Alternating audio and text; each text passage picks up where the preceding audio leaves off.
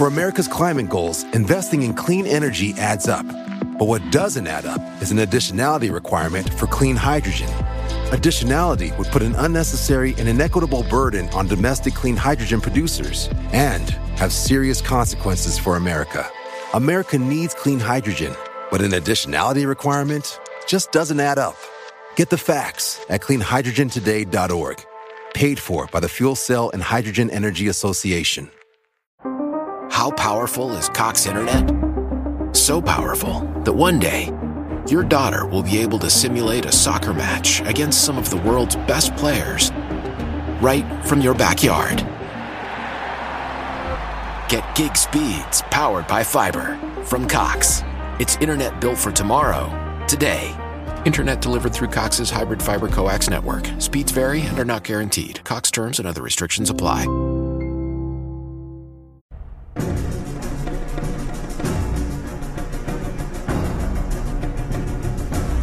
Hola, ¿qué tal amigos? Sean bienvenidos a un capítulo más de Podcast Extra Normal. Mi nombre es Paco Arias y estoy muy feliz de estar nuevamente aquí con todos ustedes. Esta ocasión me encuentro con mi buen amigo Gabriel, conocido como el Chilango. ¿Qué onda, amigo? ¿Cómo estás? Hola, muy buenas noches. Aquí contento de poder compartir con ustedes unas historias. Genialísimo. Antes que todo, familia, si aún no estás suscrito al canal, te invito a que te suscribas, sigas este proyecto. La verdad es que tenemos muchas cosas que vienen muy buenas para todos ustedes, también para los que nos escuchan por Spotify, nos puedan seguir por allá. Y bueno, también comentarle a toda la familia que el tema de la noche está muy interesante, fíjate Gabriel, porque esta historia no me la manda cualquier persona. Esta historia me la manda un sacerdote de aquí No. de México. Entonces yo no sabía que, bueno, bueno, sí es posible, ¿verdad? Pero no sabía que pues a lo mejor tuviera ahí un seguidor que sea sacerdote. Le mando un fuerte abrazo, un saludo, porque me manda una historia que esto pasa hace algunos años atrás, justamente en el primer año, cuando él ya está ejerciendo pues este trabajo de ser sacerdote.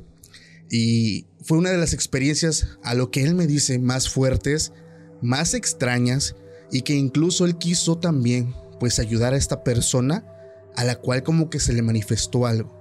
El problema es que después de que pasa esto jamás lo volvió a ver. Pero no te vayas, quédate hasta el final porque la verdad está bastante interesante.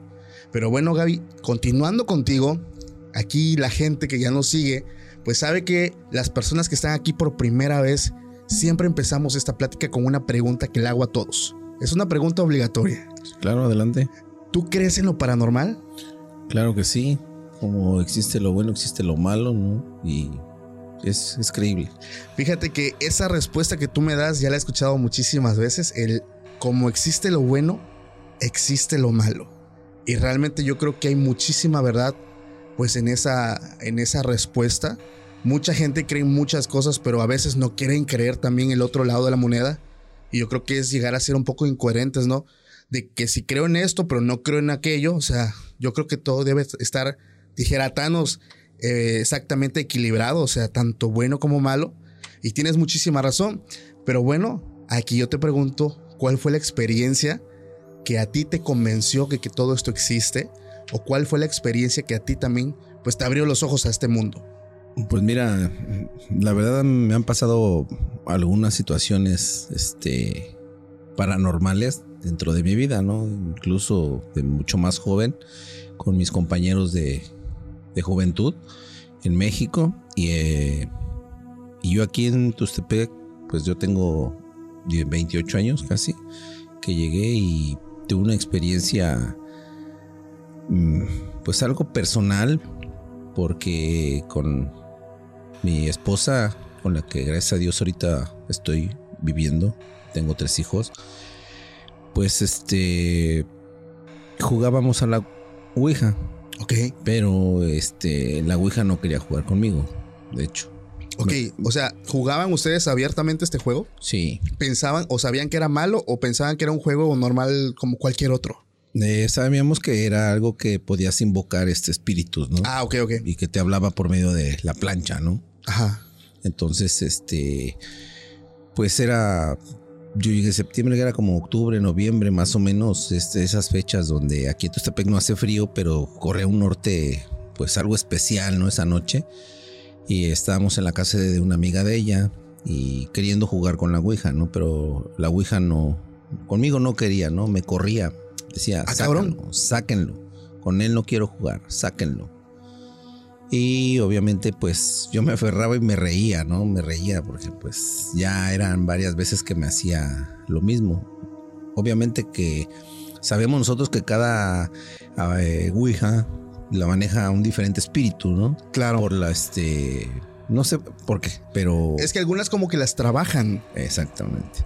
Y entonces yo me reía, Sí. ¿no? Pero pues yo dejaba que mi, es- la que es mi esposa ahorita y, y su amiga jugaran eh, con la Ouija. Y yo me salía y este y escuchaba, ¿no? Como la Ouija les decía, ¿no? Bueno, no palabras, pero como ellas mm, textualmente leían lo que les, lo- cómo se movía la plancha Sí. y diciéndoles, ¿no? Entonces, eh, este tema es personal porque mi esposa y yo perdimos el primer hijo, ¿no? Eh, Ok. pero la Ouija ya se lo había anunciado. Entonces yo le dije, no le creas, es mentira, ¿no? Mi esposa todavía no estaba embarazada, de hecho. Todavía no teníamos ni relaciones sexuales. Ok, ok. Estaba muy, muy verde todavía. Exactamente. Entonces, en, en ese momento, pues me reí le dije, no le hagas caso, ¿no? En- y pa- siguió pasando el tiempo, entonces pasó lo que como pareja tuvo que pasar, Sí. pero sí perdimos el primer bebé, ¿no? Y ya cuando nos dimos cuenta que era, le íbamos a poner Giovanni Gabriel, no pudimos hacer eso, porque eh, quedó en feto. Ok. Hubo un aborto, por así decirlo. Ajá, fue una- un feto de eh, cuatro meses, creo, de, gestación. Pero ya no lo había anunciado la, la Ouija, ¿no? Pero- Más que nada a ella, Pero ¿cómo se lo anunció o qué le dijo? que le dijo que su primer hijo, que al jugar ella con la Ouija, Sí.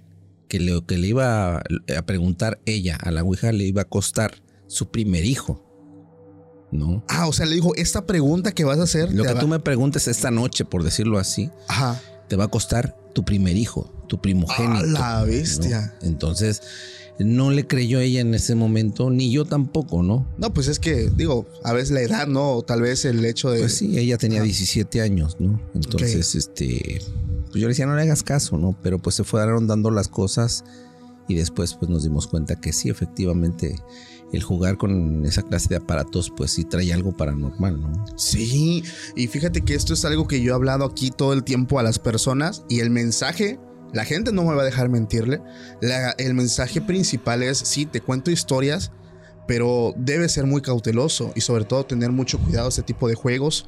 Porque mucha gente eh, pues lo ve tal vez como algo, no sé, muy sencillo. Pero la realidad es que así como la historia que tú me cuentas, que te agradezco muchísimo que me lo cuentes porque sé que es pues es un evento muy personal, ¿no? Y muy sensible. Eh, hay muchísimas historias también así. El detalle es que allá afuera hay muchas personas que no lo creen y piensan que se crean mitos y leyendas alrededor de este juego por el simple hecho de lo que representa, ¿no? De que, ah, así la Ouija es satánico, pero pues no lo creo. Pero realmente hay muchos casos, incluso, no sé si tú sepas, también ha habido casos incluso de posesión demoníaca a partir de la gente que juega pues estos juegos. Incluso también hay, tengo una experiencia de cuando éramos más jóvenes, teníamos 17 años, vivía yo en la Ciudad de México, yo soy originario de la Ciudad de México. Por eso el, el- el apodo del chilango. Ah, exactamente, ¿no? Por eso. Pero este, ¿A poco? O sea, ¿allá también lo jugabas? Sí, ya de más joven jugábamos y nos juntábamos toda la banda en esa cuadra, se llama Amado Paniagua la calle. Eh, es en la colonia Moctezuma y en la primera sección. Le mandamos un saludo a los Un amigos del chilango. A, toda la banda de ahí de Amado Paniagua, que ya la mayoría de todos están guardados. Ok, ok, ¿Ya están descansando? Algunos y otros descansan en otro lado Ah, ok, ok, ok. por algunos años. Ok. Sí, y este, pues éramos chamacos, ¿no? Sí. Y había gente adulta dentro de- de- de- con nosotros. O sea, también gente mayor jugaba Sí. con ustedes la Ouija. nos acompañaban, ¿no? Jugábamos este, en, un, en una construcción que ya estaba abandonada, ¿no? Uh, hasta le ponían salsa a los este, tacos. ándale, ¿no? Y no había barandal en las escaleras, el, el cuarto donde jugábamos, pues era el único que tenía luz, porque todos los demás no tenían nada, estaban oscuras, en obra negra. Era un, un edificio prácticamente destruido, ¿no? Y nosotros íbamos a jugar ahí. Primero empezamos tres, cuatro. Conmigo, desde a partir de ahí, la, la Ouija nunca quiso jugar conmigo. O sea, tampoco allá. Tampoco. Y tuve una novia que se llamaba Emma, o se llama, no sé si todavía este, Esté con esté nosotros. Con nosotros. Eh, ella fue de la, la primera que me invitó a jugar la Ouija. Y me dice, ven, ven, pon las manos y hazle así. Y no se movía, y no se movía, y no se movía. Entonces, este, ella ponía las manos y de volada, pero vas de cuenta como si fuera este, rapidito se movía la plancha, con él no quiero jugar, que se vaya. Y me correteaba y me correteaban y me correteaba. Esa era una Ouija. Ok. La otra que jugábamos en el edificio era otra. ¿No? Entonces, esta chava fue por primera vez jugué con ella. Y nunca quiso jugar. Al contrario, con la gente que le caía mal esa tabla en ese momento, nos decía que nos iba a espantar. Y yo me reía igual, ¿no? En ese momento, ¿no? Esto fue mucho antes Sí, de- del edificio. Ajá. Jugábamos en una, en una vecindad, afuera de una vecindad. Estábamos, pues ahí jugábamos este burro tamalado, burro 16, coladeritas. Éramos chavos sanos, pues. Pero nos llegó el aparato este a, ju- a jugarlo y lo empezamos a jugar. Primero éramos dos, tres, luego cuatro. Y de repente, cuando empezamos a creer más en eso, fue con esa misma tabla que nuestra amiga Georgina Gina, una eran cuatro hermanas. Un saludo a mis amigas también. Este, le decíamos las Barcel, ¿no? Y Gina era la que movía la, la Ouija, igual que Emma. Y le dijo claramente, porque su mamá gritaba desde adentro: Ya dejen esa porquería, con groserías, no dejen Sí. esa porquería, esa porquería ni sirve, que quién sabe qué. Y bueno, y se oía desde su casa hasta afuera, ¿no? Y de un de repente la Ouija le dijo o les comentó que no me esté molestando porque le va a pasar algo. Así dijo. A la bestia, tronco mensaje. Y, y sí le pasó porque a los 15 minutos salió la señora pálida. No era pálida, era blanca la señora, ¿no? De, de que no era, no era blanca, era morena ella, pero salió blanca de que dijo de que le espantaron en su cocina, ¿no? O sea, no pasó ni tanto tiempo. Le espantaron y nosotros estábamos así, yo estaba parado y había otros ahí al lado de la Ouija jugando, pues jugábamos en la banqueta Sí. y salió la señora este, espantada, ¿no? diciendo que la, que la habían espantado ahí, que le movieron una olla, algo así. ¿no? Sí. Y pues ya no quiso entrar a su casa en ese momento y dejamos en ese momento de jugar. ese- ¿Ustedes no se espantaron? Pues nos sacamos, nos vimos así, ¿no? Los que estábamos parados, nos vimos así como, ¿qué onda, no? ¿Será cierto o no? Pero ya la Ouija ya le había dicho a, a Gina, Sí, hija había- de la señora, ¿no? Ya había lanzado la amenaza, ¿no? No, que le iba a Fíjate pasar algo. cómo es cuando este tipo de entidades te advierte algo, ¿no? Te dice, o sea, ¿sabes qué? Bájale, cabrón, porque yo no mando con ondas, o sea, o sea, no te metas conmigo. Y en el sentido de que, pues tomarse muy en serio el hecho de si ya recibiste un tipo de, no sé, advertencia, pues tener mucho cuidado, ¿no? Fíjate que hay algo también con lo que mucha gente, aquí también en la región y en muchas partes de México, no puedo decir del mundo porque no es un fenómeno tal vez que se conozca en todos, en todos lados, pero los nahuales Mm. es algo que la gente le tiene mucho respeto, yo creo, en ciertas zonas donde creen y es un tema que muchas veces lo he tocado, pero quiero contarte también esta historia y también conocer tu punto de vista. Esta historia me la topo, no me la mandan y se me hace muy interesante porque esta persona inicia su historia contando que él trabajaba para el gobierno federal. Esto hace muchísimo tiempo atrás y que en una ocasión tuvo que visitar un pueblo para este para hacer lo que es un tema de un proyecto. Este pueblo es Aljojuca, Puebla.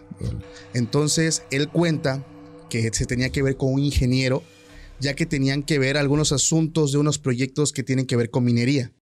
Entonces quedaron, ¿no? Él y el ingeniero de ir a ese lugar.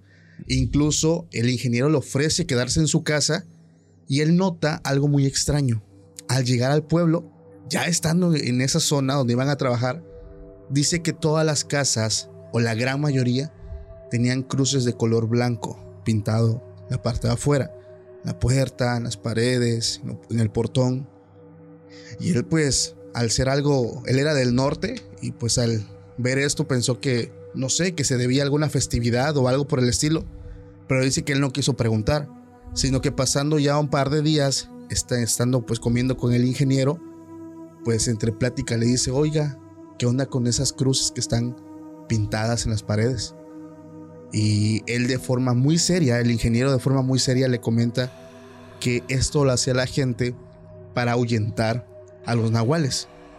Entonces, que incluso le dijo que él conocía a dos nahuales del pueblo. Entonces dice, él se sonríe y hasta en un tono sarcástico, o sea, de broma, diciendo, ya ingeniero, o sea, yo no creo en eso, o sea, eso para mí son cuentos de fantasía, o sea, yo no creo en nada de eso. Incluso estaba la mamá del ingeniero ahí y le dijo también, porque escuchó, le dijo que eso sí era real y que era cierto que en el pueblo habían dos nahuales que vivían a las afueras del, del pueblo. Entonces él ya no dijo nada para no entrar como en disputa, ya no dijo nada, continuaron.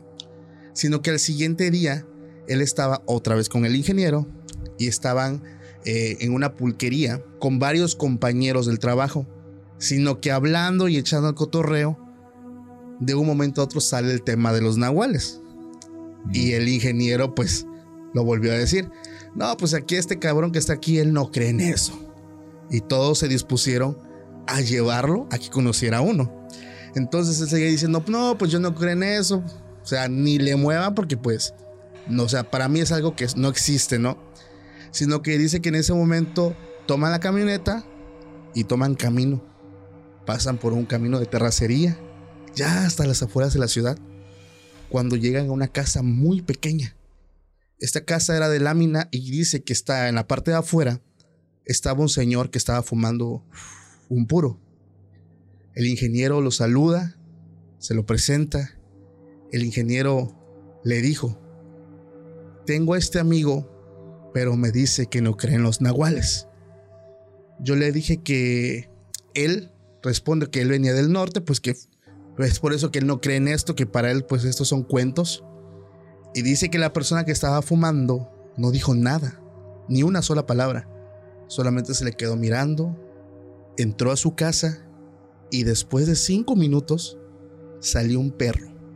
Pero no cualquier perro. Él describe que salió un perro gigante, o sea, no grande, gigante. Mucho más grande que un gran danés, que es uno de los perros conocidos de, los más grandes. de los más grandes. Completamente negro, que tenía una cara, un rostro muy intimidante. O sea, que parecía que si andaba suelto podía atacar a alguien. Y que en ese momento sale, se le muestra, o sea, como que se impone delante de él y se queda sentado junto a ellos. El ingeniero le dice, ¿qué hubo? No, que no. Dice, y en ese momento yo no sabía qué decir, sino que nosotros estuvimos ahí otro rato, el perro no se iba. For America's climate goals, investing in clean energy adds up. But what doesn't add up is an additionality requirement for clean hydrogen. Additionality would put an unnecessary and inequitable burden on domestic clean hydrogen producers and have serious consequences for America. America needs clean hydrogen, but an additionality requirement just doesn't add up. Get the facts at cleanhydrogentoday.org. Paid for by the Fuel Cell and Hydrogen Energy Association. De un momento a otro, le dice el ingeniero, asómate a la casa del señor a ver si ves al señor. Dice, yo todavía incrédulo me asomo para ver si no estaba él ahí y este es su mascota. Y al asomarse se da cuenta que adentro era una casa, un cajón sin ventanas. La única ventana que tenía es donde él se estaba fijando, la puerta obviamente enfrente. Atrás no había ni una puerta, ni una ventana. Lo único que estaba ahí era un catre y una mesa. El señor no estaba. Entonces se asombra porque dice, ok, el señor no está. El perro entra y nuevamente después de cinco minutos sale él, el perro ya no. La puerta está abierta y no se ve el animal adentro. Y él narra que a partir de ese momento, pues obviamente le costó primero maquilar todo esto, ¿no? O sea, entender, porque es algo que inicialmente de donde él es, pues no se habla y no se cree. Pero que él presenciar todo esto, se le estaba costando trabajo entenderlo. El caso es que cuando sale el Señor ya en su forma humana, lo único que le dice es, ¿ya estás convencido? o lo quieres volver a ver. Esa historia me la topo, se me hizo muy interesante porque es un fenómeno del que siempre hemos estado hablando aquí en, en los capítulos y que a mucha gente le gusta. Pero, ¿tú has escuchado de los nahuales? Sí, sí he escuchado de los nahuales. De hecho, pues allá en, en mi tierra, en Chilangolandia, pues no, no se da eso, ¿no? Pero por acá, desde que estoy eh, aquí por esta zona del sureste, sí lo he escuchado mucho y, e incluso me han comentado de ciertas personas que según, o sea, no lo he visto yo, pero según dicen y aseguran que sí se convierten, ¿no? Porque se desaparecen por días. Personas de aquí de nuestra Personas ciudad. de aquí todavía de nuestra ciudad. Ah, eso no lo sabía. Sí, este. Y pues yo me he quedado así porque yo conozco a esas personas, ¿no? La verdad, no, no quisiera yo pasar esa exp- experiencia como la que dice el ingeniero, Sí. porque la verdad, o sea, sí creo, pero no sé ¿no? hasta qué grado sería mi de impresionarme al ver una situación así, ¿no? Sí, ¿Cu- creo. qué harías? No, pues exactamente, no sé qué haría. A lo mejor, no sé, me desmayo, me echo a correr, no sé, ¿no? Entonces, no porque cobarde, sino por pura precaución. Sí, claro, es- pues que no sabes qué Pues puede sí. ser, ¿no? Y es ¿Cuál que es su reacción, no? se conoce que estos animales comen o beben sangre, ¿no? Entonces, digo, no sé si en todos los casos, porque me he topado.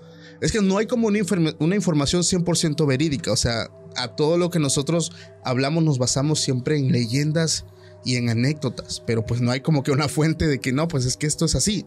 A final de cuentas hablamos de creencias y, y según las creencias, pues estos animales, eh, hay como que, perdón, estos seres, o sea, como que hay dos formas, los que ya traen como que este, esta genética, vienen con este, esta línea sanguínea de que tienen, que tienen estas habilidades y los que no lo son y lo adquieren por parte de algún pacto o algún tipo de conjuro llevado para poder hacerlo.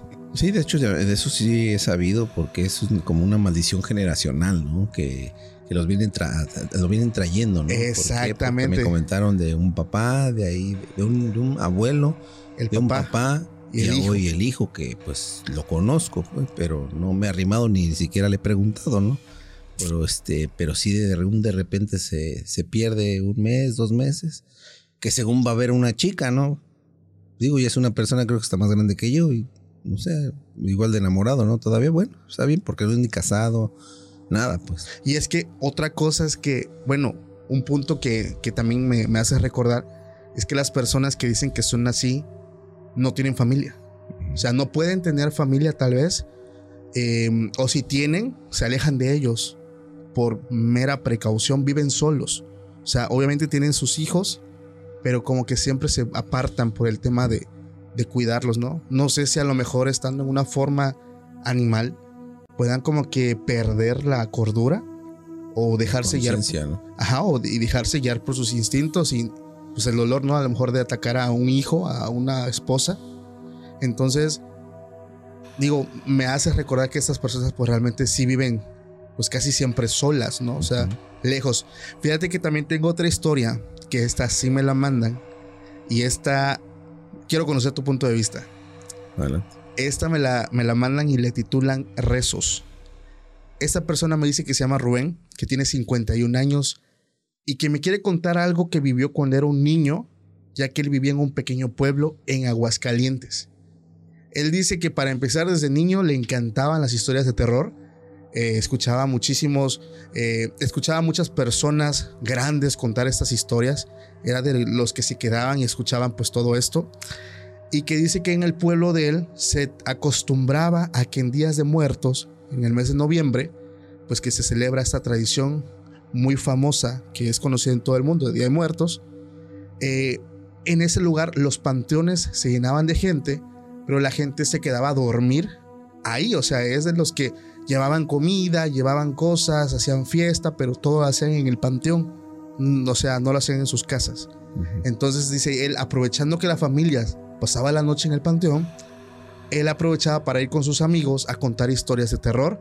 Dice la parte de atrás del panteón donde ya no hay tumbas, o sea, donde ya quedan unas poquitas tumbas que nadie visita. Este, y pues él hacía todo eso porque le encantaba mucho el terror. Pero dice que como esto fu- fue un fenómeno que todo el tiempo a él le encantó, como que le fue perdiendo el miedo. Dice él, yo conforme iba creciendo, pues ya se me iban quitando los miedos y llegué al grado de decir, yo bien valiente, que yo no le tenía miedo ni al mismísimo Satanás. Entonces dice que él venía de una familia muy religiosa, que practicaba la religión católica, y que recuerda que un lunes en la tarde él fue a la iglesia del pueblo, pues a rezar un poco. Era un chico de iglesia. Eh, él hace referencia de que, bueno, en muchas iglesias católicas hay una zona donde se expone al Santísimo. Normalmente esta zona es una zona que está vacía, puesto que es donde las personas están eh, pues llegan como que a tener tal vez una oración un poco más profunda, ¿no? Tal vez con Dios, que las demás personas que están en la iglesia están afuera, pero es un lugar como que muy silencioso donde normalmente no hay... Más privado. Más privado, exactamente, no hay gente. Entonces él llega y dice que pues no había nadie y él se fue hasta adelante para empezar a orar, se hinca y que al poco momento empezó a escuchar unos pasos muy fuertes que venían resonando por todo el templo. Y él venía escuchando que esos pasos se venían dirigiendo hacia donde estaba él. Hasta que esto entra al Santísimo y se arrodilla a donde él estaba, a su lado, como a un metro y medio de él. Dice, de inmediato percibí un olor muy desagradable. O sea, es un olor que no te lo puedo describir. Jamás había olido este olor. No es olor a muerto, no es olor a carne podrida. O sea, es un olor desagradable, pero él ya después con el tiempo supo que era un olor como azufre. Entonces dice, este olor ya me estaba pues molestando, ya estaba muy fuerte y él trataba de mantener la paz y seguir orando. Entonces, esto cada vez se le fue haciendo un poco más incómodo porque esta persona como que la miraba y, no la miraba al mismo tiempo, o sea, sentía como que una mirada pero él no quería voltear. Entonces dice que ya esta persona empieza a rezar y escucha su voz. Dice, era una mujer que también estaba rezando. Entonces de inmediato pensé, pues es una mujer buscando de Dios al igual que yo, ¿no? Ya me voy a aplacar, yo quedando aquí de exagerado. Pero luego de unos momentos se percató de algo. Le puso atención a sus rezos y descubrió que lo que decía no se entendía. Y no porque hablaba bajito. O sea, no hablaba español y no era ninguna lengua o dialecto conocido. Él al ser del pueblo conocía los dialectos, las lenguas típicas del lugar. No era nada de eso. No, ni siquiera parecía una lengua humana, sino que ya prestándole atención, se dio cuenta que estaba diciendo las palabras, pero al revés. Entonces, en ese momento él ya se está sacando de onda muy fuerte y ya se atreve a voltear y ver a la mujer, pero tal vez de reojo, o sea, no directamente. Y se da cuenta que es una mujer vestida con ropa normal, ropa típica del lugar, pero su ropa estaba muy sucia, estaba llena de tierra, estaba llena de sangre, tenía sangre por todos lados. Entonces sus manos dice que estaban muy arrugadas, pero las tenía sobre su cara, o sea, estaba rezando con las manos en el rostro. No le pudo ver bien el rostro solo le pudo ver los labios, los cuales él lo describe como unos labios sumamente blancos, agrietados, y él se empezó a espantar muchísimo, porque esta mujer empezó a rezar más fuerte y más rápido, pero no se le entendía nada. Entonces, a pesar de que él dijo que ya no le tenía miedo a nada, él en ese momento se para y decide irse, estaba muy espantado.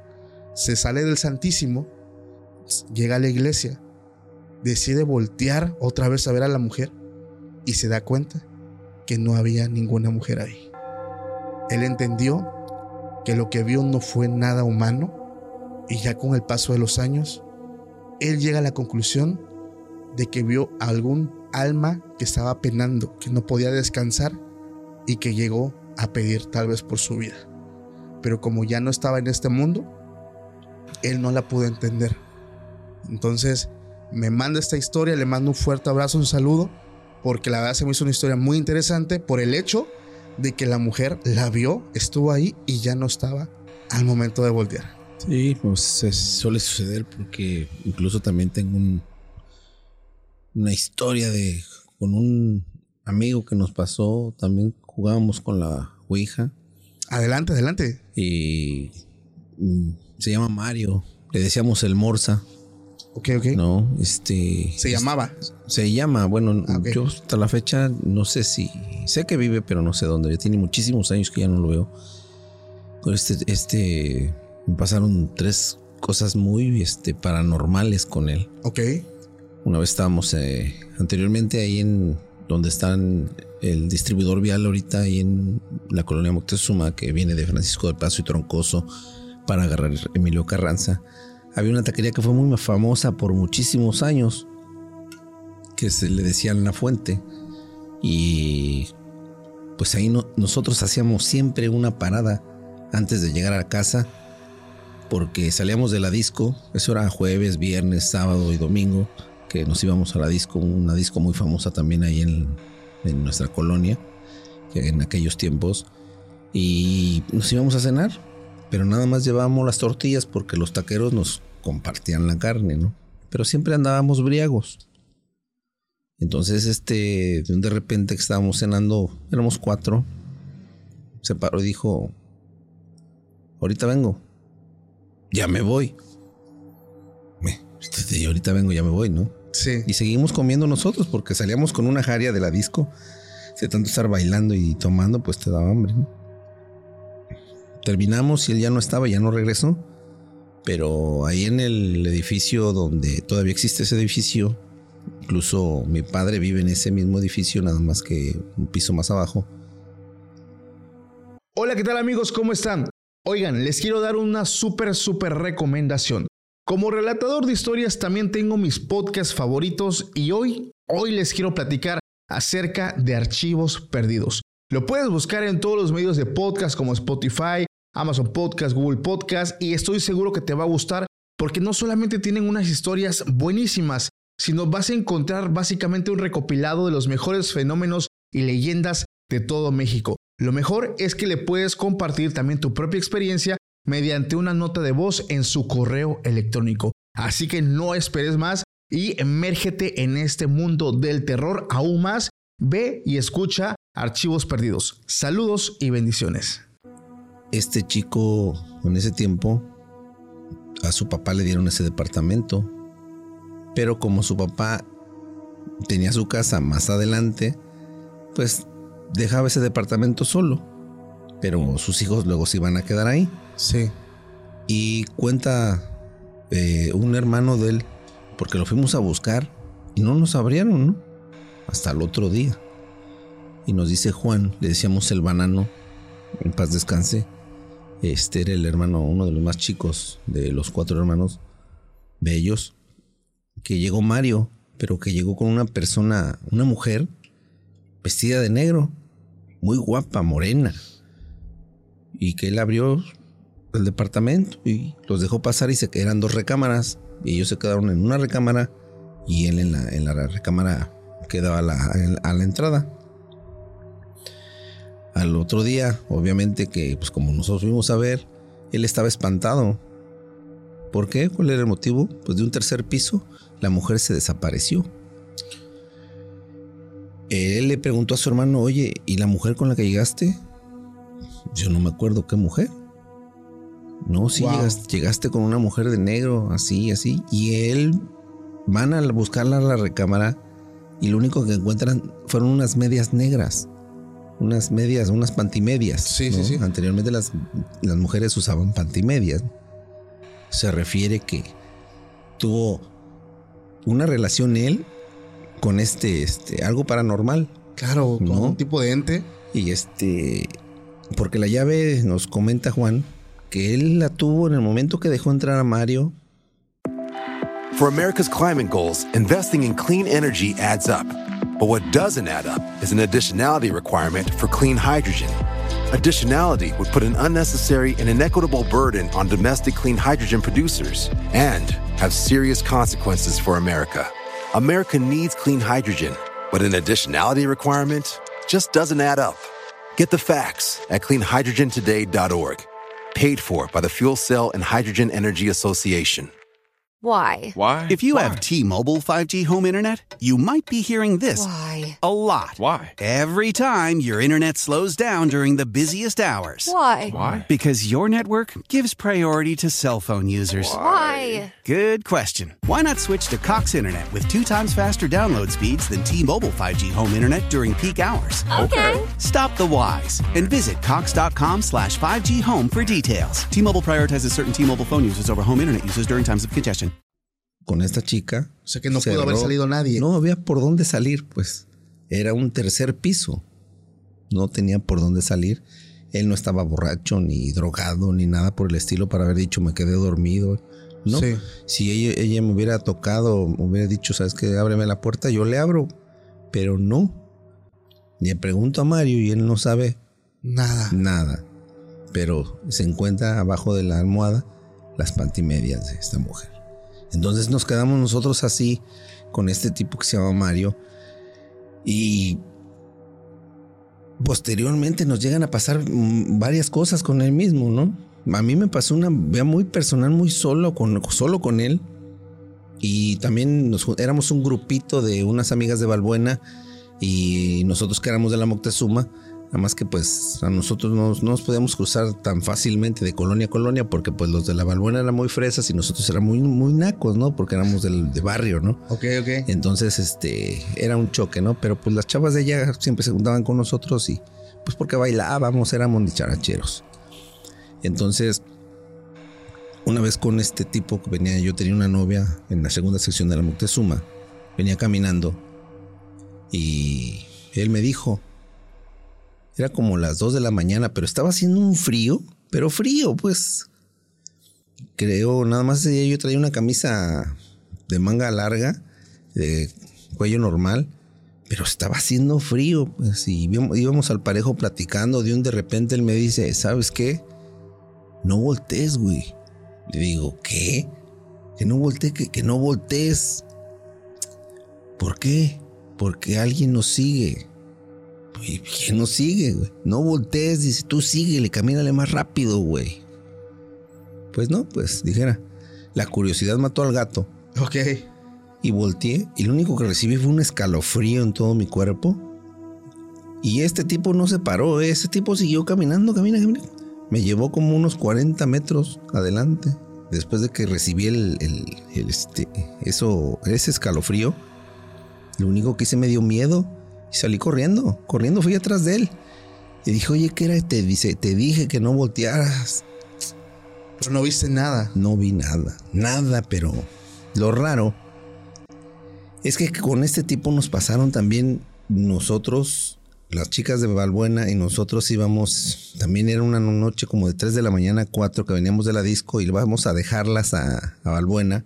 Tenemos que cruzar Zaragoza y íbamos todos así agarrados como en, hilera, pero todos abrazados, o sea, no abrazados, ¿no? Sí, en- entrelazados de los brazos iba una amiga que se llama Selene, Mario, yo, y ahí este Marisela, Juan Ibáñez, así sucesivamente éramos como siete, ocho.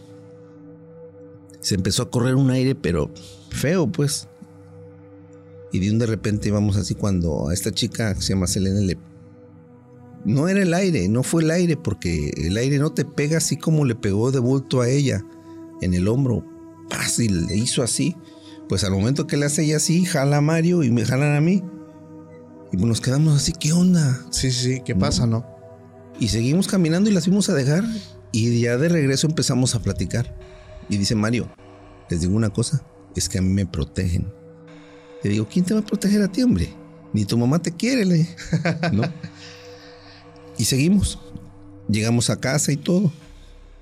Hasta ahí quedó esa, eh, eh, en ese momento. Pero una vez también saliendo de ese mismo mm, jueves o viernes, veníamos medios borrachos los tres. Y pues yo vivía una calle antes que la de ellos. Juan Ibáñez siempre a las 2, 3, 4 de la mañana siempre entraba por la ventana de su casa porque nunca entraba por la puerta, sino como la ventana, la ventana de su recámara daba hacia la calle, por ahí entraba. Y el otro, eh, pues entraba normal por la puerta, ¿no? Pero ese día era, pues era jueves o viernes, pero también se sintió feo, pues corría aire, zumbaba, se escuchaba como cuando zumba el aire. Sí. De un de repente se empezó a sentir. Me dice, acompáñame. Le digo, ay, no sé, con grosería, ¿no? Pues nos llevábamos así, ¿no? Y, no, órale, echaron la mano, vamos, vamos a seguir platicando. Bueno, pues, ahí voy yo. Y de repente se empieza a sentir el aire frío, frío, frío. Y el zumbido del aire, así. Y de repente se empieza a escuchar. Ay, ay, mis hijos, estos no llegaron a. Bueno, ellos se echaron a correr. Prácticamente Juan Ibáñez se metió por, por la ventana de su casa, porque siempre estaba abierta, pero ahí se metió. El otro corrió 10 metros más, se metió a su casa y yo me quedé ahí. Me pasmé. Te dejaron solo. Me quedaron solo en la calle, me quedé solo en la calle. Pero yo tenía que regresarme a mi casa. Así corría el, aire en, los árboles y el zumbido, pero él el, el, de la llorona. Es la única vez que he escuchado ese sonido de la llorona.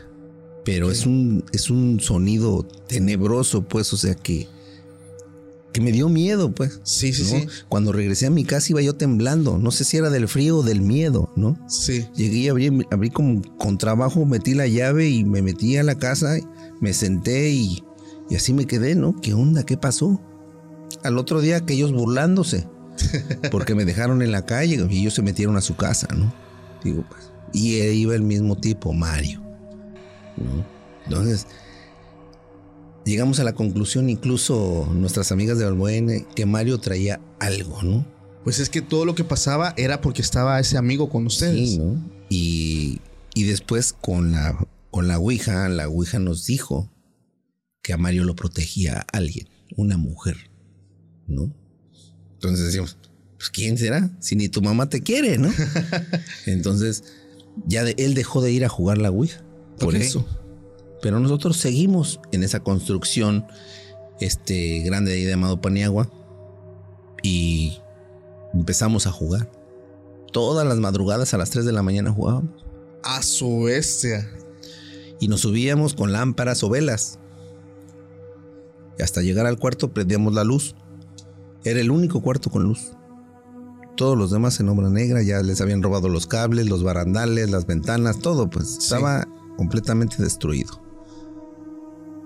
Cuando de repente, pues yo estaba en la disco y yo le daba el ray a un amigo que vivía ahí en la colonia San Rafael. También ya tiene, desde esa vez no lo he vuelto a ver jamás. Se llama Alfonso, o se llamaba, no sé. Estaba ahogado de borracho ahogado completamente, pero pues ya sabíamos que a esas horas teníamos que estar jugando nosotros la Ouija. Ya era una costumbre. Ya era una costumbre. Nos vamos. Le digo, ¿sabes qué? Te llevo de una vez porque estaba pedísimo. Sí. Como pude, estaba más alto que yo, flaco, pero más alto. Y como pude, lo, lo, lo subí y lo senté al lado de mí. Todos cuando jugábamos la Ouija nos agarrábamos de la mano, ¿no? Aso es. no, y de cuando agarra la ouija y nos pide un cigarro, quiero un cigarro. Ah, pues le pusimos un cigarro, se lo prende. Y sí, ahí se veía la cara del demonio, cómo se O sea, como una carita así chiquita, como nosotros conocemos al demonio, ¿no? Con sus cuernitos, sus ojos así ah, como para arriba y su barba y el bigote. así, ¿no? Ahí se veía la cara en el cigarro, hasta que se acababa. O sea, en el humo como que se... La ceniza. Ah, ok. En la ceniza. Entonces, así veíamos que daba. Se acababa el cigarro ya. Empezaba a jugar. Esa vez pidió otro cigarro. Y aquel estaba bien dormido, agarrado de la mano y bien dormido. Y la Ouija nos dice, si quieren saber más de mí, apaguen la luz. Necesito que apaguen la luz. Ah, nosotros no la apagamos, ¿no? No la apagamos. Ah, no la apagaron. Y nos pidió otro cigarro. Le pusimos otro cigarro y este seguía bien dormido. Empezamos a jugar, siempre la movió nuestra amiga Gina, ¿no? Movía la... Estaba en ese tiempo una señora que se llamaba Alicia, le decíamos Licha, y uno le decíamos el Pepino, su esposo, el Bambino, Aarón, que eran las personas más grandes que nosotros, pero que estaban ahí, ¿no? pues de una manera a lo mejor cuidándonos, ¿no? Sí. Pero pues también jugaban ellos, ¿no? Porque también, preguntaban. También les gustaba. Sí, ¿no? Entonces, eh, jugando, nos dice la Ouija que se iba a posesionar de, alguno de nosotros porque iba a suceder un accidente. ¿Qué accidente nosotros, no? Y ella empezaba a preguntar y dijo, en las escaleras, las escaleras eran, estaban más eh, eh, paraditas, pero estaban angostas y no tenían barandal. Sí. Entonces nos avisó de que se iba a posesionar de uno, porque tenía que cobrar venganza. ¿No? ¿Pero que por era, qué? Que era el espíritu de un judicial que lo mataron a sangre fría y que no, puede, no pudo cobrar su venganza, ¿no? Y que quería vengarse de lo que le hicieron. Entonces, nos estaba comentando todo eso Wow. y fumándose el cigarrito. Cuando en eso se, se acaba el cigarro, brinca la ouija y este se levanta a este hombre que te digo que se llama Alfonso. Que estaba bien dormido. Estaba bien dormido, pero con los ojos rojos, rojos. Fue una de las situaciones más pesadas que tuvimos ahí. Si quieren saber más, apaguen la luz. Pero así nos dijo. Nos, bueno, a mí me apretó la mano porque te digo que estaba dormido, pero nos agarramos de las manos. Él nos tenía- me tenía agarrado de la mano a mí y a otro que estaba adelante. Nos apretó. Si quieren saber más de la Ouija, apaguen la luz. Y no, no, nosotros no queríamos apagarla, ya nos había avisado que se iba a posesionar de uno de nosotros.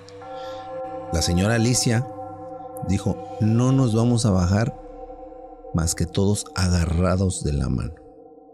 Y sí, ¿no? O sea, dejamos en ese momento de jugar la Ouija. Se llevó la tabla la señora Alicia, pero todos nos bajamos agarrados de la mano. Ya cuando pisamos, dijera piso firme, ya nos soltamos y salimos del, del- del edificio. Todo hecho. Todos, cada quien para su cantón. Pero algunos nos quedamos platicando afuera. Pero se sentía una pesadez, como si alguien nos estuviera viendo de ahí, de ese, de ese cuarto. ¿Y qué pasó con el amigo? Lo, lo mandé en taxi y yo ya no lo llevé. Pero seguía. No, se levantó como si no hubiera tomado ni una gota de alcohol. O sea, después de que dijo todo esto y que quedó como poseído, ¿se le salió? No, nos bajamos todos. Ajá. Pero ya no iba borracho, pues. Ni con poseído. sueño, ¿no? Ya agarré en la esquina, paré un carro y se fue. Digo, llévalo ahí a Antonio Caso, allá a la, a la San Rafael. No, le voy a comprar tanto, sí, ahí te paga. Me regresé, te digo, y la señora Alicia se llevó la, la tabla. Al otro día nos dijo ella que lo que hizo fue quemarla. Y pues nosotros no se nos hizo bien, ¿no? No, Qué bueno, porque la verdad ya se estaba... eh, llevábamos como tres meses jugando la Ouija, pero cada vez estaba, nos envició, pero también nos estaba como induciendo a cosas Más oscuras. Más oscuras, ¿no? Exactamente. O sea, eh, hablas que es como un tipo de adicción. Ándale. Sí, era como una... ¿Por qué? Porque todo el mundo quiere saber el futuro. Todo el mundo quiere saber, ¿me voy a casar con fulano? O este, mi novio me está traicionando. O X y yo, y ¿no? Ok. Porque siempre quieres preguntar, ¿no? Lo que Sí. no sabes, ¿no? Quieres saber del futuro. Entonces, a eso íbamos luego a jugar. Conmigo, yo nunca pregunté porque conmigo no quería jugar, pero es, era un, Espectador. un... Sí, y aparte de eso, pues éramos la banda y teníamos que estar juntos, ¿no? Sí, claro. ¿no? Entonces eh, pasó, pero desde esa ventana, eh, sí te mandé un video, ¿no? Apenas que en la entrada, esa era la entrada, y arriba están dos ventanas juntas. Ah, ok. Ahí, en esas ventanas se veía, estaba oscuro, pues. Sí. Se- sentíamos una pesadez, que como que alguien nos estaba viendo así fijamente. Y, y, bueno, se quedó la señora Licha con, con la tabla y nos dijo que la quemó. Al otro día dice que apareció nuevamente atrás de su ropero. Estando completa. Completa. Lo que, lo que tuvo que hacer fue regalarla. Es que eso es lo que Eh. se cuenta, ¿no? Que tienes que pasarlo a alguien. La quemó una vez y la volvió a quemar otra vez delante de varios. Yo no estaba, delante de varios de nosotros, de los que nos juntábamos, y volvió a aparecer en el mismo lugar. Aso. Lo que hizo fue regalarla y desde ese momento jamás y nunca volvimos a jugar juntos la Ouija. Y de toda esa, esa gente que jugábamos ahí, muchos caímos en la droga, en el alcohol, delincuencia, otros los mataron, los asesinaron. O sea, que son cosas que, que a lo mejor dices, era tu destino, ¿no? Pero yo creo que el haber jugado esa Ouija le cambió la vida a, muchos. a muchos, ¿no? Es como un precio que, que se tiene que pagar. Yo creo que sí. ¿Así ¿eh? lo consideras? Así lo considero. Sí, es que, pues bueno, retomando el punto que, que tú dices, es la realidad. O sea, esto lo he escuchado por muchas partes de personas que tienen un objeto, por ejemplo, una Ouija ya curada eh, o algún otro objeto, que lo, se intentan deshacer de eso, o sea, lo tiras a la basura, lo quemas y por una extraña razón que no tiene lógica, aparece otra vez en tu casa. O sea, como que no te puedes deshacer de eso tan fácil. Y justamente lo que tú decías es muy cierto. O sea, la única y es verdad, ¿eh? Es verdad, esto lo que te estoy contando es verdad. Sí, o sea, no es invento, No, no, es... no es invento, es una cosa verídica. Por eso quise mandarte el video. Aquí lo voy a estar pasando y Este, compartiendo para eh, que la eh, gente lo vea. Que vean, porque esa construcción ya eh, nuevamente la rehabilitaron y este y está en buenas condiciones ahorita. Imagínense cómo estaba en aquellos. Si así en buenas condiciones se ve media tétrica, ahora en una obra negra completamente sin ventanas, pues cómo se vería, ¿no? ¿Hace qué sin tiempo luz. fue? Eso fue hace fue en el mm, en 1990. En el 90, ok. Más de 30 años. Wow. No, y es que este fenómeno, te digo, solamente te puedes deshacer de eso regalándolo. Exactamente. ¿Quién Eso fue, lo fue? que pasó. Se lo llevó el basurero, pero se lo regalaron a él. Ok, y él la recibe. La recibe. Es como si toda la maldición será, fuera transferida La transfirió. Exactamente. y ya se libran ellos. Pues sí. No manches, tremendas historias, Gabriel, ¿eh? tremendísimas. Hacemos también aquí una pequeña pausa para decirle a la gente que hasta ahorita, si te está gustando el capítulo, dejes tu like, déjanos un comentario y suscríbete, porque viene la historia de la noche. La historia que me manda un sacerdote y la verdad me dejó impresionado. Sobre todo porque igual estoy platicando con él para ver la forma de que venga y nos cuente él directamente esta historia porque me dice que así como esta tiene más. Él me dice, hola Paco, te saludo, me gusta mucho tu contenido, aunque no lo creas, lo escucho siempre en Spotify. Hay momentos, dice, en los que escucho tus relatos y quiero compartir muchas cosas de lo que tú dices, porque déjame te digo que muchas cosas que tú dices son ciertas. O sea, realmente sí pasan, sí existen. Y él es donde él aprovecha para compartirme esto que me acaba de mandar. Él me dice que él es sacerdote de apenas hace 16 años y que lo que le pasó fue justo cuando estaba en su primer año de sacerdote. O sea, estaba Iniciando. estaba iniciando. Dice que a él lo mandaron a una comunidad en el estado de Tamaulipas y recuerda bien que estaba él y la gente pues del pueblo, de la parroquia, eh, organizando un evento para la Pascua. Entonces estaban todos ahí, todos estaban muy contentos. Pero poco a poco la gente se empezó a ir a sus casas. Él dice, yo vivía atrás de la iglesia, dice, había, no era una casa, era como un cuartito que tenía una puerta hacia la calle. Y, este, y la gente pues ya se empezó a ir a sus casas, ya nos habíamos organizado. Me voy a, mi cuarto, dice, ya estaba yo disponiéndome para irme al cuarto.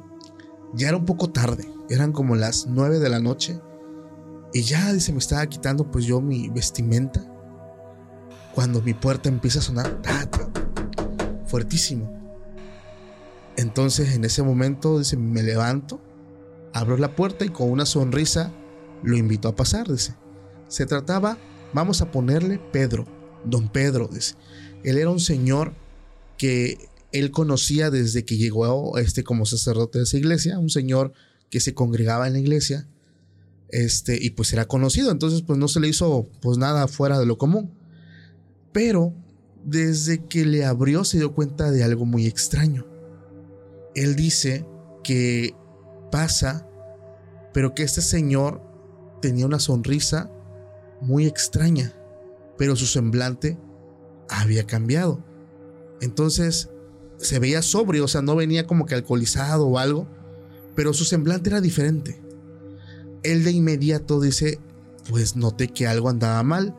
Le dije que tomara asiento y que me contara en qué podía ayudarlo. Dice, para empezar, noté que sus ojos tenían un tono amarillento. y su piel lucía mucho más pálida de lo normal. Al principio no me dijo nada, solo se quedaba sentado en el sillón mirando al piso. Dice, cuando otra vez, o sea, vi que no me contestaba, le vuelvo a decir si se encontraba bien. Se quedó callado unos segundos, pero entonces empezó a hablar. Me dijo que desde hace unas semanas él se encontraba muy mal y sin mirarlo, dice solamente levantó su mano y me mostró sus muñecas, ya que esta estaba llena de cortes, ya que parecía que él se quería suicidar. Entonces me pidió que le ayudara, que todas las noches, ojo, todas las noches, él tenía una pesadilla que se repetía constantemente. Dice que él soñaba que estaba en un cuarto muy oscuro, que no podía ver nada, pero que empezaba a escuchar pasos como de pezuñas, o sea, de un animal que andaba alrededor de él. Él dice sentir un miedo extremo en cuanto él empieza a sentir y a escuchar pues esa presencia y la única idea que tiene es que él está siendo atrapado por él o que él es sirviente de él. Que esta cosa le empezaba a provocar pesadillas muy fuertes y que en la pesadilla esto lo mordía, le hacía, eh, le lastimaba su cuerpo. Pero lo extraño es que cuando él despertaba, él realmente tenía esas heridas hechas en el cuerpo. Incluso había ocasiones donde por aquí estaba soñando eso, despertaba y tenía realmente la herida recién hecha en su cuerpo. Entonces él ya tenía un tiempo pues viviendo todo esto. Dice, y en cuanto él me empieza a contar todo eso, noté que empezó a respirar de una forma más pesada, más difícil, y poco después empezó a sudar como si estuviéramos en el lugar más caliente del mundo. Se vi que se empezó a alterar y empezó a sudar, a sudar, a sudar.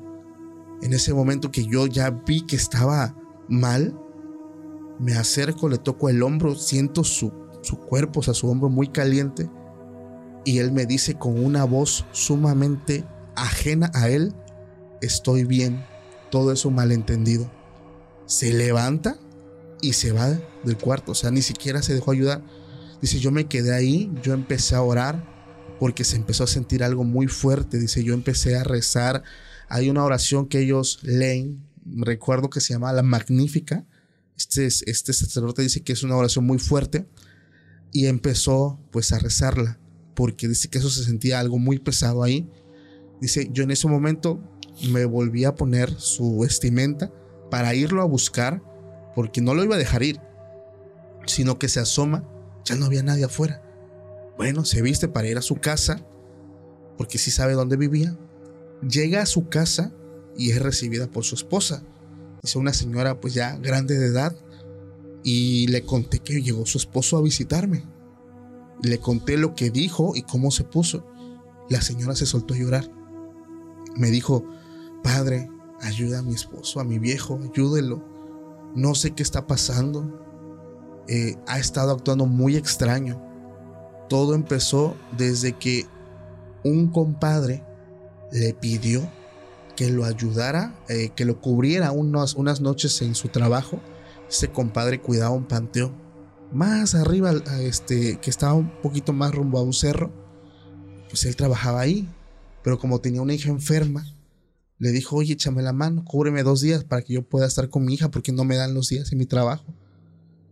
Y en la última noche, dice, me contó mi viejo que vio a alguien que andaba ahí caminando entre las tumbas y que se presentó ante él, que tuvieron una plática, que él no tuvo miedo. Pero a partir de que estuvo con ese encuentro, mi viejo empezó a ponerse muy mal. Su sea, su actitud es como si fuera otro. Y él dice, necesito que me digas dónde está porque aquí estamos hablando de una posible posesión. Porque no era él y esto está afectando incluso su cuerpo, lo está lastimando. El sacerdote me cuenta que se quedaron esperando al Señor por no sé cuántas horas, no llegó. O sea, después de que estuvo con el Padre, no llegó. Le dijo, Señora, regreso el día de mañana, al siguiente día, no llegó. Llegó otra vez la señora, le dijo, padre, es que no llegó mi marido. ¿Cómo? Dice, para no hacerte el cuento largo, Paco, ese señor jamás regresó y nunca nadie en el pueblo lo volvió a ver. Dice, yo, a pesar de que estaba iniciando como sacerdote, me especifica que no todos pueden practicar un exorcismo en, el, en el tema católico, pero que lo iba a intentar para ayudar a la señora, pero que jamás volvieron a ver al Señor. Y eso que habló con él al final, porque dice que cuando sale como que empieza a contarle, su voz ya era otra, o sea, era una voz muy gruesa, una voz ajena al Señor, pero que le dijo, no te preocupes, todo es un malentendido y se va. O sea, como que no quería, no sé, ser ayudado por, por él. Y me manda esta historia diciéndome, Paco, yo solamente le puedo decir a tu audiencia que por favor le digas que tenga mucho cuidado a dónde van, dónde se meten, qué hacen porque así como lo que me decías, y volvemos al tema desde el comienzo, así como existe lo bueno, existe lo malo. Pues sí, claro, es una cuestión de, de, de ser creyente, ¿no? Porque yo creo en Dios, yo sé que es un Dios todopoderoso, pero pues existe el imitador, ¿no? Que es el demonio y tiene a todos sus trabajadores, ¿no? Y es que es como digo, no puedes creer que existen los demonios cuando pues también está su contraparte, ¿no? Porque hay gente que, que, que sí creen esto, pero no creen en el otro lado. O sea, yo creo que todo tiene que estar equilibrado. O sea, si vas a creer, debes saber que están las dos partes. No solamente existe Dios, tampoco existe el diablo. O sea, están dos cosas a la par. O sea, ¿cómo es el, el yin y el yang? O sea, tiene que estar todo equilibrado. Y en este caso, el mensaje de este señor es: dile a tu audiencia que todo lo que cuentas es real, que sean cuidadosos de qué cosas hacen, practican. Y ven. Y ven, exactamente. Porque nunca sabes qué puede suceder. Sí, es una realidad porque... Pues también, ahora sí que para finalizar mi, mi contenido de... Historias, anécdotas. Historias o anécdotas. Pues sí tuvimos una persona que se llegó a... De los mismos amigos contemporáneos que se quedó en el avión jugando este aparatito, pero no con nosotros. Lo jugaba con su familia. O sea, ¿cómo que se quedó? En el avión. Lo posesionó la tabla o no sé qué fue lo que pasó, pero él se perdió. Se perdió y ya no... No es de que no haya... Se perdió de que ya no lo vieron. Se perdió en la mente. O sea, quedó como estado vegetal. Es ido. ah, ok. No, no, ya no volvió a hablar ya no volvió a, este, a tener conciencia. Ok. Y al final de cuentas murió, le cortaron el cuello. ¿Cómo fue eso? En una esquina. Dicen los que, según vieron, que él empezó a pegar a un cristal y que los dueños de ahí lo quisieron detener, pero no, no podían. Pero como fue como un ataque y que pasó uno y ¡pum! con una navaja le cortó la cabeza quedó abajo del, de la banqueta y el cuerpo arriba de la banqueta. O sea, quedó por un hilito quedó la, la casa. Ah, su bestia. ¿No? Entonces, son cosas tétricas de verdad y, y, de que en el momento de que yo supe que lo mataron, le decíamos el Fuji, eh, pues duele, ¿no? Porque éramos contemporáneos igual y, y pues, ahora sí que nos dio lástima, ¿no? Claro. Saber que, que terminó así, porque años duró ido. Pero la Ouija le dijo algo cuando pasó, no, te entraste. No, lo que nos, lo que nos dijeron que la jugaba con su familia, pero no sé si haya sido con su mamá, sus tías o sus mismas primas y primos, porque era una casa grande con dos, tres pisos, pero que vivía en pura familia. Sí. ¿No? Y este, muchacho de repente, según nos dicen que estaba jugando eso y perdió la conciencia completamente, que ya no, ya no supo de él. Ah, eso está extraño, ¿no? Exactamente. Entonces sí creo yo de que la Ouija, el espíritu que está dentro de esa tabla, sí pueda tomar posesión de, de alguien. Me imagino que a lo mejor puede ser una persona débil Claro, no a todos, o sea, hay alguien que a lo mejor se encuentra un poco más, como tú lo dices, más débil, ¿no? O sea, más vulnerable.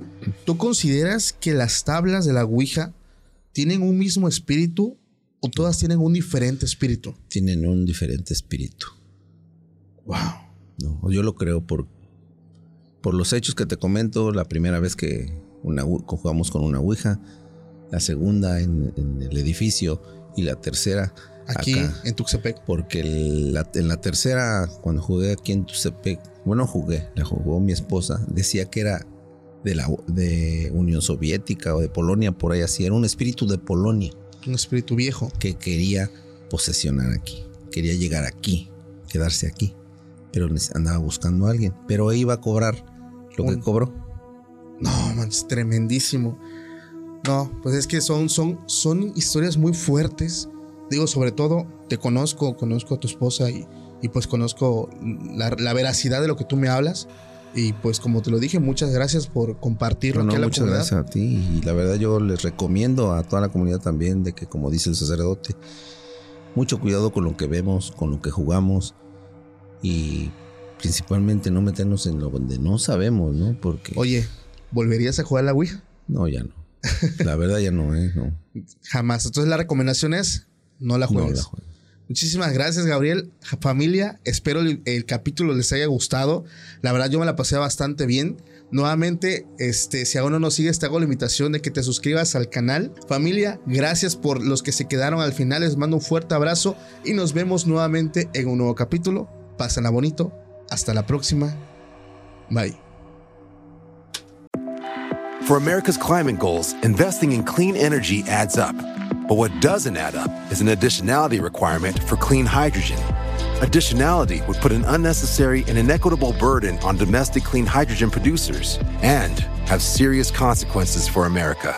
America needs clean hydrogen, but an additionality requirement just doesn't add up. Get the facts at cleanhydrogentoday.org. Paid for by the Fuel Cell and Hydrogen Energy Association. Why? Why? If you Why? have T-Mobile 5G home internet, you might be hearing this Why? a lot. Why? Every time your internet slows down during the busiest hours. Why? Why? Because your network gives priority to cell phone users. Why? Good question. Why not switch to Cox Internet with two times faster download speeds than T-Mobile 5G home internet during peak hours? Okay. Stop the whys and visit cox.com slash 5G home for details. T-Mobile prioritizes certain T-Mobile phone users over home internet users during times of congestion.